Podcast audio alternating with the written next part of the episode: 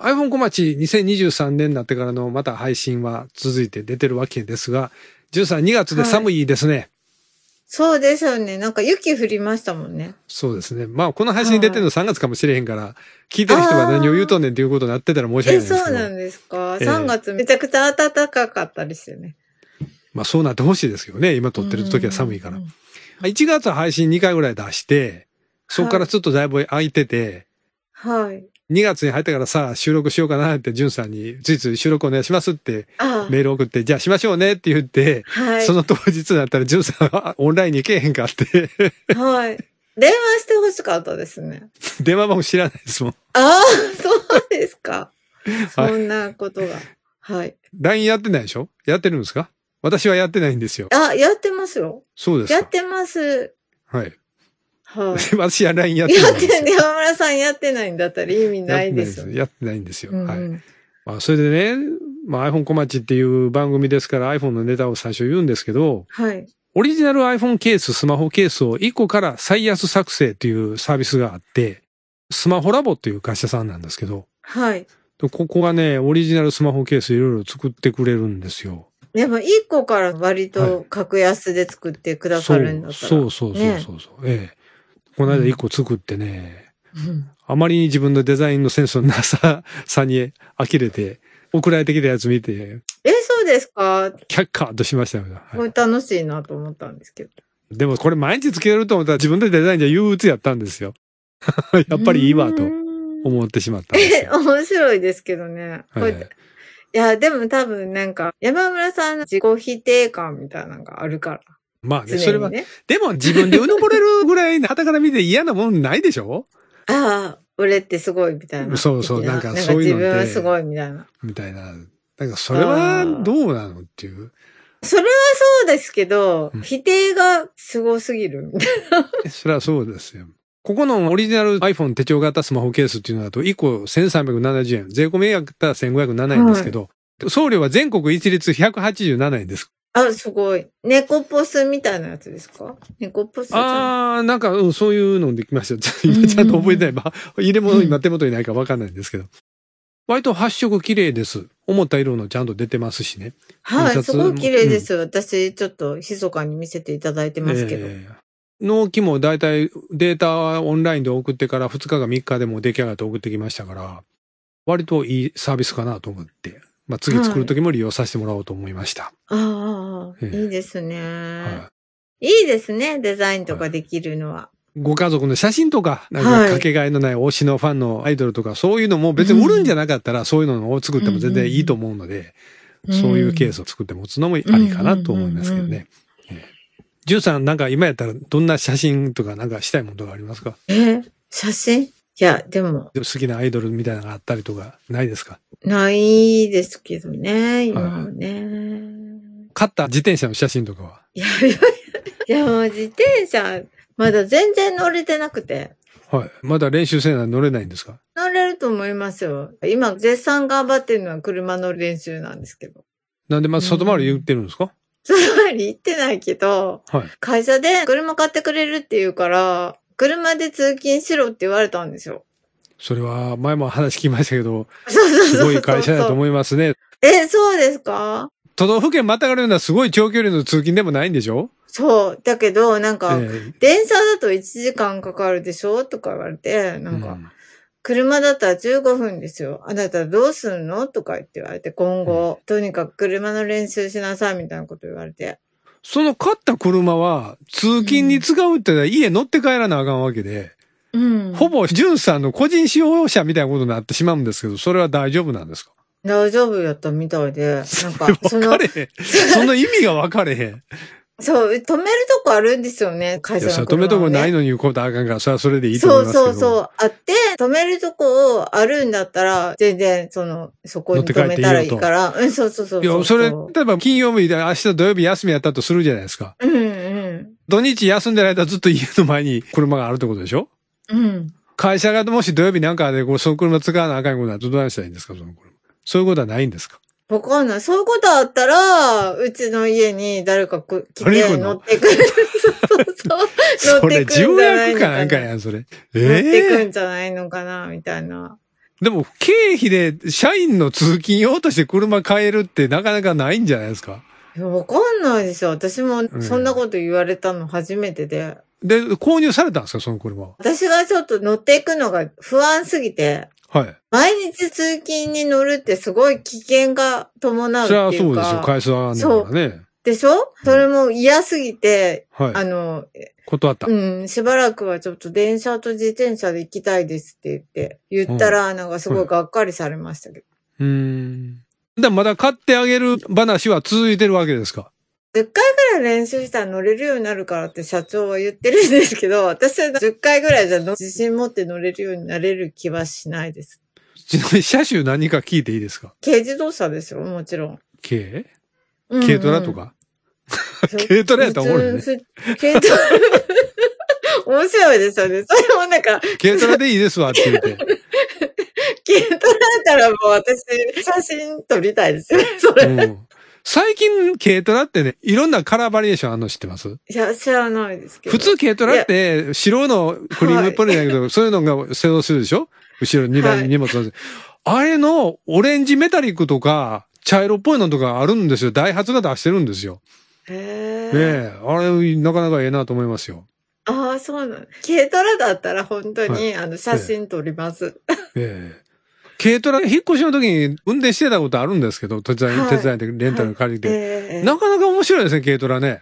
えーいや、でも私も軽トラ乗ってみたいです。本当に楽しい楽しい。本だ当かにらいい車持ってる人はあんまり乗らん方がいいと思うね。 その差が歴然と。たまにしか車乗れへん人は、あれ楽しいからうん私は好きですよ。えーちょっとしばらくは、はい電車とはい自転車で通おうかなって。駅まで行って、自転車、ん電車に乗せるんですかいや、それだがから、自その、その自転車はまだ、買った自転車保留。ああ、前の配信聞いた人にしかわからない話を今してますけども、はい 高い値段で買ったいい自転車があると。だからそれをはい取られた家やから、前の古い自転車で通勤にすると。いや、だから、電車と駅で貸し出してる自転車あるじゃないですか。そそんな駅あるんですかあるんですよ。レえンタサイクルあーる。うちの近所にはそんないいものはないです。レンタサイクルがあって、へーその、私の通勤最寄り駅には、じゃ、それで行かれるんですね。うん、月決めで1900円。ああ、微妙。なんで そして1900円も取られるのかと思ったら、ちょっと、そうなんですかうん、300円ぐらいかなと思ったら、 そんなえ違う。そんなん会社払ってくれると思ってるんだけど。会社払ってくれるんですか、そんなん。え、払わないんですか払ってくれへんと、自転車は自分で乗るやろって言われてしまうんちゃいます、そんな。わかえ、るでもその通勤にいるんですよ。世の一般の通勤で駅まで自転車で行ってる人の自転車は自分で買ってますよね。いや、自転車借りるの、借りる の。いや借りるシステムないからちょっとそれわかんないんですけど。で、まあ、えーすいません。自転車な、すいません。あ自転車の話はもういい です。もういいです。ネタ帳おすすめなもうしつこい自転車だけでまた40分くらい行くから、そう、もうしつこい次行きますですね次行きはま。い、行きますしょう。は。はいいはい。今日そんで順序立てて喋っていくからあれなんですけど、ハンガリー映画を昔見たんですよ。ハンガリーっていう国のね、はい。映画で、メギツネ・リザという映画で、はい舞台が昔の昭和のなぐらいの時の舞台で、日本にすごい憧れてる女の人が出てくるんですよ、ハンガリーで。はで、い。今みたいにネットとかがない時代やから、はい。レコードとか雑誌だけで日本のタレントとかを好きになるんですよ、その人は。えで、いつか日本行ってみたいわすとごかいですね言うだえそうです。だんからちょっとあの、オカルトっぽい要素がそのストーリーに入ってくるんで、ちょっとその辺が、お、あそういうのあんのか、みたいなのもあるんですけど。誰のこと好きだったんでしょうね、日本の俳優って。あ、それは架空の俳優さん。その実際に実在する人じゃなくて、その映画の中のオリジナルのね、日本でこういう歌手がいてっていうことになってる。 ああ、沢田研二とかだったら面白かったのにね。佐藤健さん呼ばなあかんようになるやん、そうしたら。 それすごいことになるね。楽しいっていうのもあったけど、外国を憧れて見るっていうのは、いつの時代もあるんやろうなと思ったんですよ。今話した映画は、ハンガリーの人が日本に憧れてるけど、日本でまたどっかの国を行ってみたいなって憧れる人はいっぱいいるでしょうん。さあ、アメリカとかフランスとかめ大きいメジャーどころはあるけど、もっと知らん国ね、なんかえ、そんな国あんのみたいなとこもなんか知って行ってみたいとか思ってる人もきっといるでしょはい。インターネットこれだけ進んでるのに、まあそういうのはあんまりまだ活発に、まあ昔に比べればもうちょっと増えたんでしょうけど、もう一つ、こう、ガーッと盛り上がらないなっていう時代かなって思ったんですよね。近すぎるっていうか、分かりすぎてて、なんか神秘性がないとかかも。それは行ってみんとわからんこともあるからね。それまではまあはいね、もう慣れてしまってるとかあるかもしれんけど。うんアフリカとか行ってみたいんですよね、私。アフリカってめっちゃ広い から、それはドローってピンポイントで言う、迷い言えへんけど。うんえ、どれぐらい旅費とかかかるんですかね。ああ、どうでしょう。あのね、昔、勤め先の先輩がアフリカすぎる言ってて、うんうんボーナス一夏全部飛んだ言ってたから、やっぱり最低でも4、50万は行ってたんちゃいますかね。うんあの、予防接種いっぱいしていかんとダメなんですよ、日本から行くとき。うんその、日本ではないような地元である病原菌とかやっぱりあるから、はい。それの予防接種っていうのをいっぱいしていかないとね、アフリカって入れない国いっぱいあるんですよ。 え、じゃあもう山村さん、まずは海外行きましょうよ。そのアフリカとか。その、あの、時間も金もないよ、それ急に言われても。いや、だから、行きたいけど次お金が貯まったら。もうないと思う、次、タオル、タオル。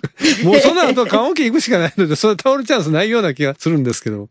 行ったらでもええビジネスにつながるかもしれないです。はいハンガリーの映画もね、いろいろ見てるんですえね。えヤン・シュバンクマイエルはいというチェコスロバキアの人形アニメ作家さんがいらっしゃるんですよね。はい。で、割とグロい目の作品が多いんですよ。芸術性は非常に高いと思うんですけど。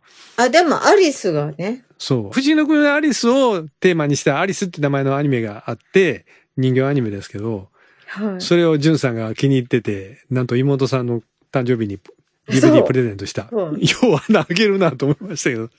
でね、でもね、 そ、そこに出てくるクッキーがめちゃくちゃ美味しそうで。はい。クッキーは美味しそうかもしれんけど、それ以外が結構いろんなもの出てくるじゃないですか、この映画は。出てくるけどね、なんか結構あの、受け入れてくれた。 そうですか。それでなんか、え、山村さん見られたことありますシバンコマイエルル。だったら他の作品も知ってますもん。私、いろいろ、あの、こういったのハハンガリーとかチェコの作家のアニメの DVD とか過去にやっぱり買って見てたから。でこの人なんて特にエグいやつが多いんですよ。なんいか、おや、なすうんごい、うさぎのね、お腹を切って、そとかね、う。うんあったんですよね。うんクッキーが出てくるんですけど、そのクッキーがすごい美味しそうで、先聞きましたよ。そう、それで、それで、ねお姉ちゃんこのクッキー作ってよって言われたんですけど、はいはいはいほなそのうさぎの腹からやり直しますわって言ってやったらいいじゃないです か。そうなんですよ。芸術性っていうところで、いろんな DVD とか、まあ、その、まあ、手に入りやすくなってますけど、はいなんかちょっと紙一重で理解されなくって、うん。ゲテモノ扱いされてるものってや世の中にあるなって思ってるんですよ。まあ、具体的にここで作品はあげませんけど、はい。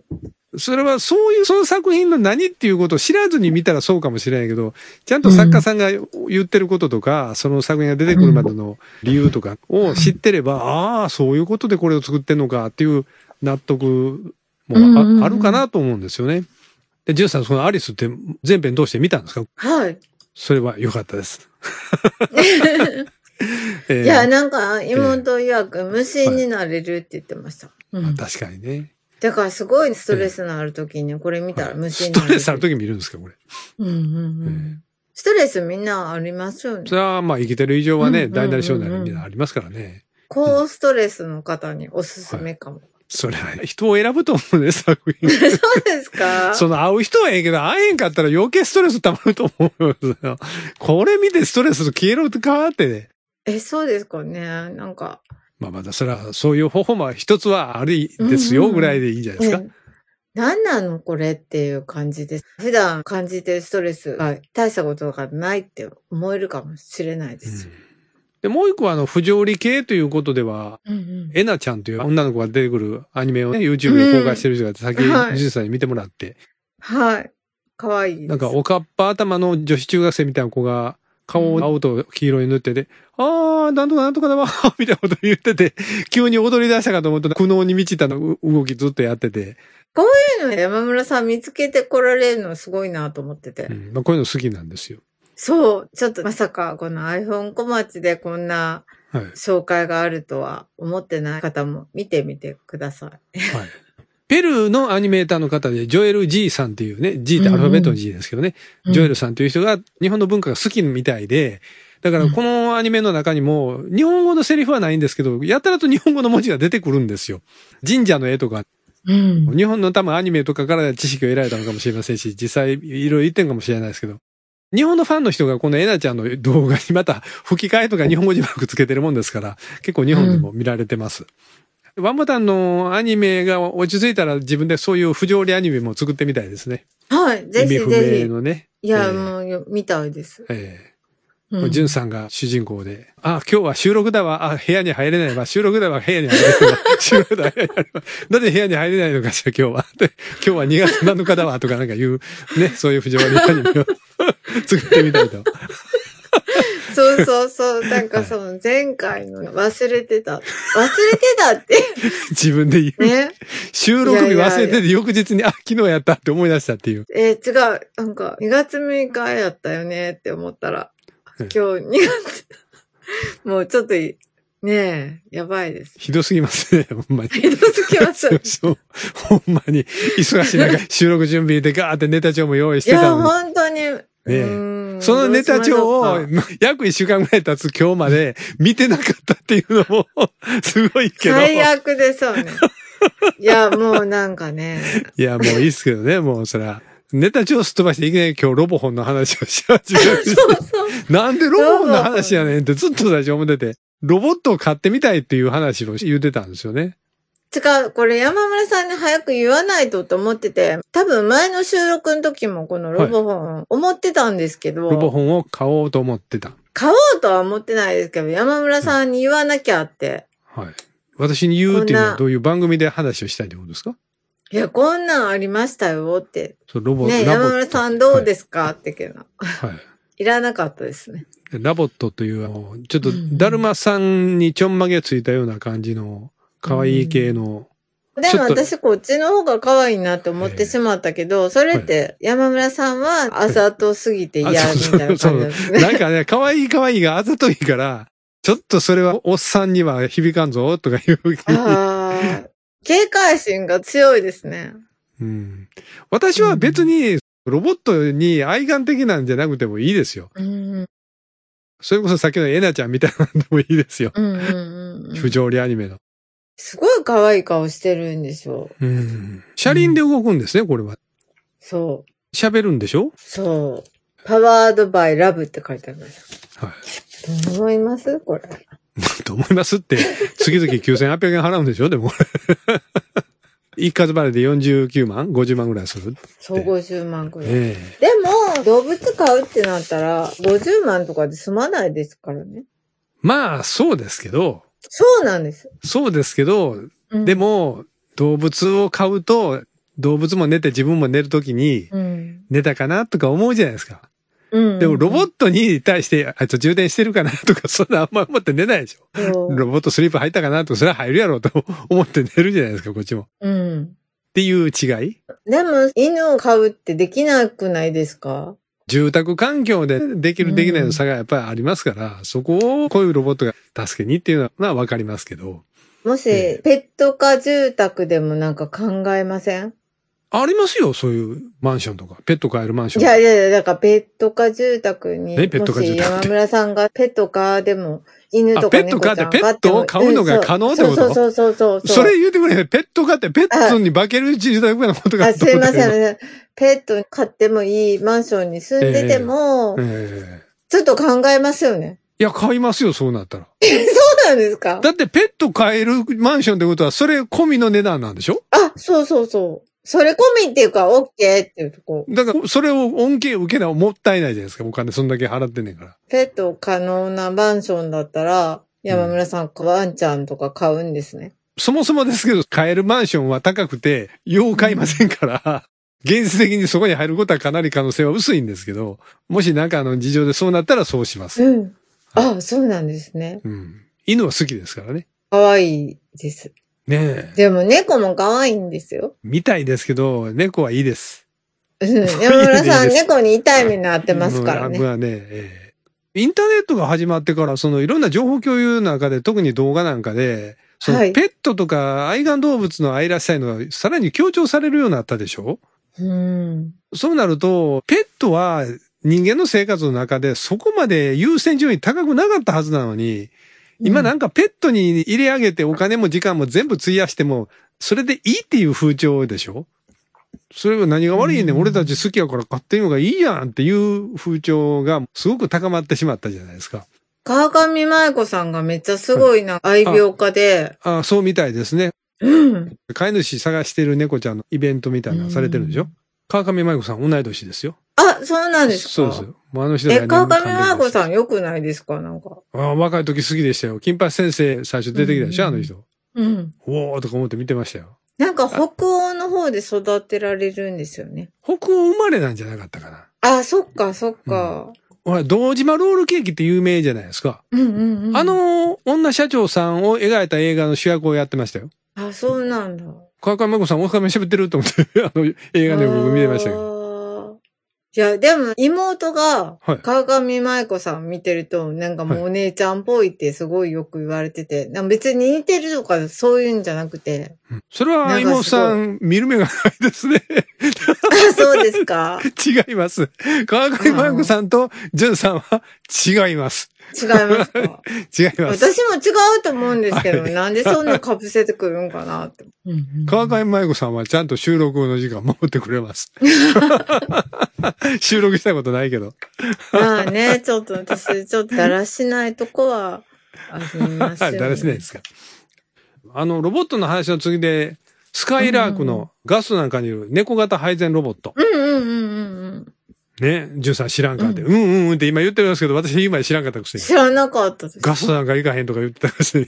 いやいや、でも、行かへんっていうか、近くにないから。う ん、岡本にバーミヤンあるじゃないですか。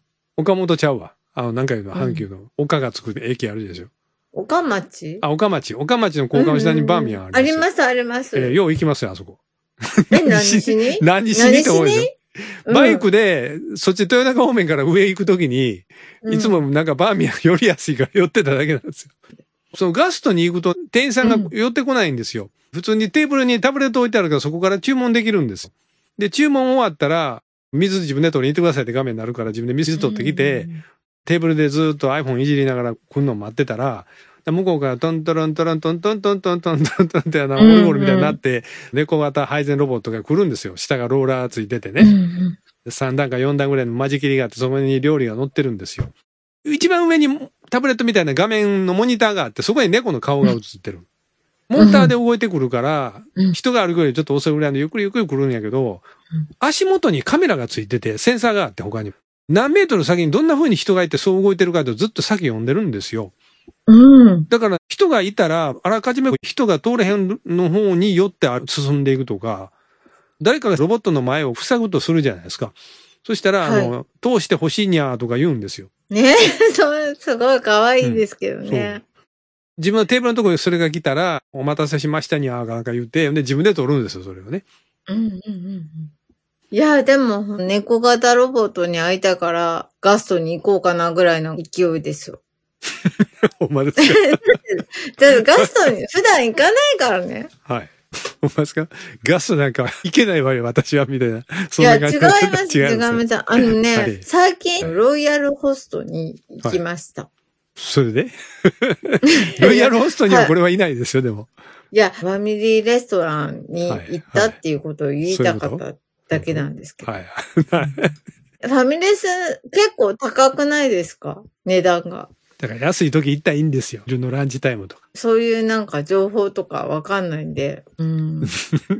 いや、うちから近いのって、うち環状にあるガストなんですけど。行ったらいいじゃない ですか。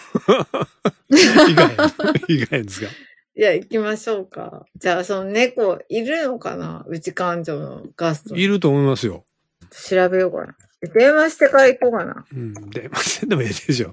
よそのラーメン屋さん行っても同じ猫型ロボット出てきた時は驚きましたね。結構普及度高いなと思いました。猫の会社はどこでしたっけプードゥーサービス。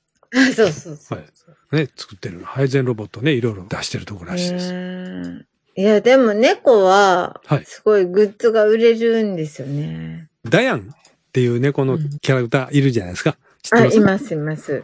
あれ、ものすごい息長いですよね。40年ぐらいやってるでしょ、あれ。うん。私が小学校か中学ぐらいの時からあるもん、あれ。うん。ワッチフィールド。そうそうそうそう。うん。あ、そうそうそうそう。えっ、とね、革工房が73年で、76年からオリジナル革工房ワッチフィールドっていう名前になったってなってますね。ガーフィールドとか流行ってましたよね。ガーフィールドもいますね。うん。ちょっと眠たい名しては、オレンジ色のね。うん。フィリックス・ジャキャットは知ってますあ、可愛いですよね。一番可愛くないですかフィリックス・ジャキャットっていつからあるか知ってますえ、すごい大昔からでしょめっちゃ古いんですよ。大正何年かな。1919年すよ。ごい。小さい時テレビでやってましたよね、フィリックス。夕方。アニメ。知りませんえー見たことないけど、中学ぐらいの時になんかそのキャラのグッズとかあったような気がすうる。ん。フィリックス・ジャキャットのガム売ってませんでした。駄菓子屋さんで。え駄菓子屋さんに行ってないんでね、あんまわかんないんですけ など。駄菓子屋行けんのかガストも行かへん とか、あんまり。ムカつくでそうそうそう、ムカつくでしょ。ちょっとね、あの、あの、あの、子供の時は割といいええお嬢やったんですか感じだねお嬢やったんですかそうそうそうそう、いい感じだった、よろしかったですね、それは。は。うんいえや、今は違いますけどね。今は、ほんと全然違うんですけど、子供の時は、まあ、いい感じだったんですよ。そうそう、お金がないってことは知らなかったって感じですどういうこと金がないのは知らないって。いや、だから、お金がないからこれはあかんって言われることとかは知らんかったって感えじ。いや、だから、外国行きたいとか言ったら、行かせてもらえるもんって思ってますよね。ああ、そういうこと。ダメっていうのはないって思ってた、お金の原因で。うん。クレイジーカットっていう、クレイジーキャッツってほら、植木仁さんとかのあのバンドやけど、じゃなくて、はい別にクレイジーカットっていう漫画があったんですよ、アメリカに。はい。